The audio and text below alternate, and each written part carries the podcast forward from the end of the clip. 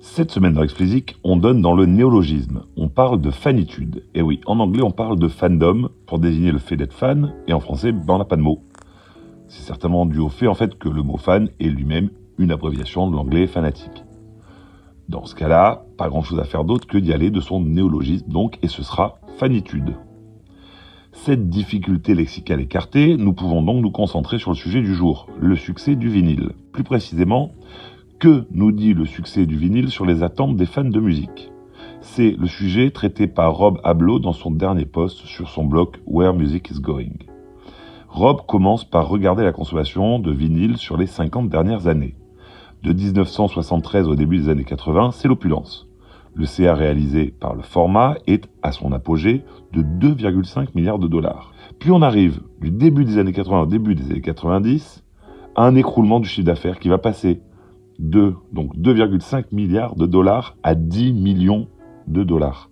99,5% de baisse.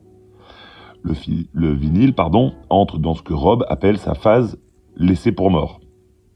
Cette traversée du désert dure jusqu'à environ 2005 qui marque le retour à la croissance.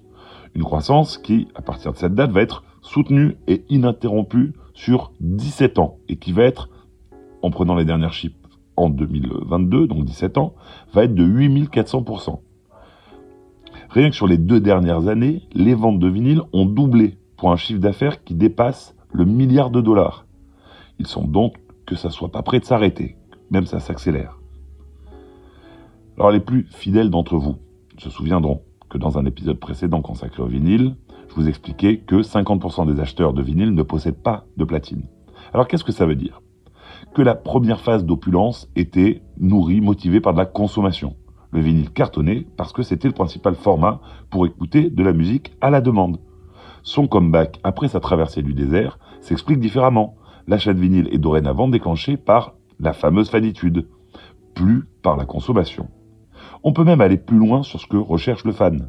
Il cherche à posséder quelque chose, de façon permanente et à ritualiser. En résumé, il cherche à entrer plus profondément dans l'univers de l'artiste dont il est fan.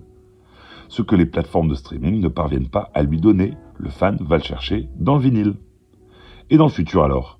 Les fans de musique vont-ils tous se transformer en animaux vinylophages? Moi je suis déchaîné aujourd'hui sur les néologismes. Hein adoptant le même chemin rituel allant de la découverte digitale à la conversion vinyle et s'agrémentant d'achats de billets.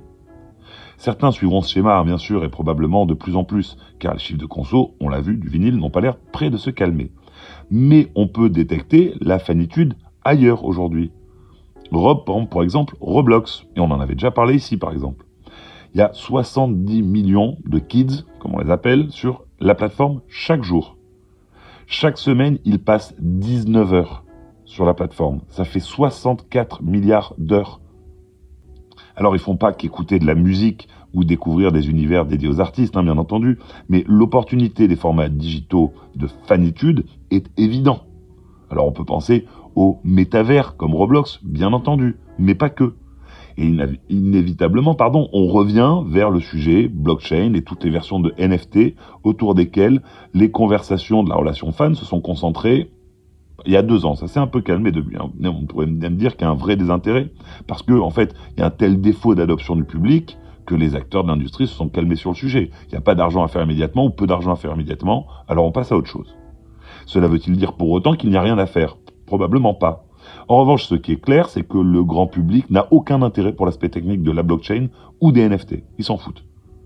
Et que les difficultés rencontrées par certaines boîtes positionnées sur le sujet ben, viennent principalement, probablement, de la mise en avant de cet aspect technique au détriment de ce que recherche le fan, et que le vinyle, lui, lui donne instantanément. De très nombreux services existent et se lancent tous les jours pour essayer de proposer la formule gagnante. Pour l'instant, peu se démarquent, faut bien, faut bien le reconnaître mais il semble acquis, du moins, c'est mon avis, que nous verrons émerger un usage qui fera basculer les fans vers la fanitude digitalisée monétisable pour l'artiste, au même titre que le vinyle. C'est important de marquer ce point-là. Cet usage, ce service existe-t-il déjà? Est-il à inventer? Ah, C'était toute la question. et j'aimerais bien savoir ce que vous vous en pensez. Allez, c'est tout pour cette semaine. Comme d'habitude, si vous ne l'avez pas encore fait, abonnez-vous à la newsletter, le lien est en description. Pour me soutenir, mettez-moi 5 étoiles sur Apple et abonnez-vous quelle que soit la plateforme. Allez, bon week-end à tous et à la semaine prochaine.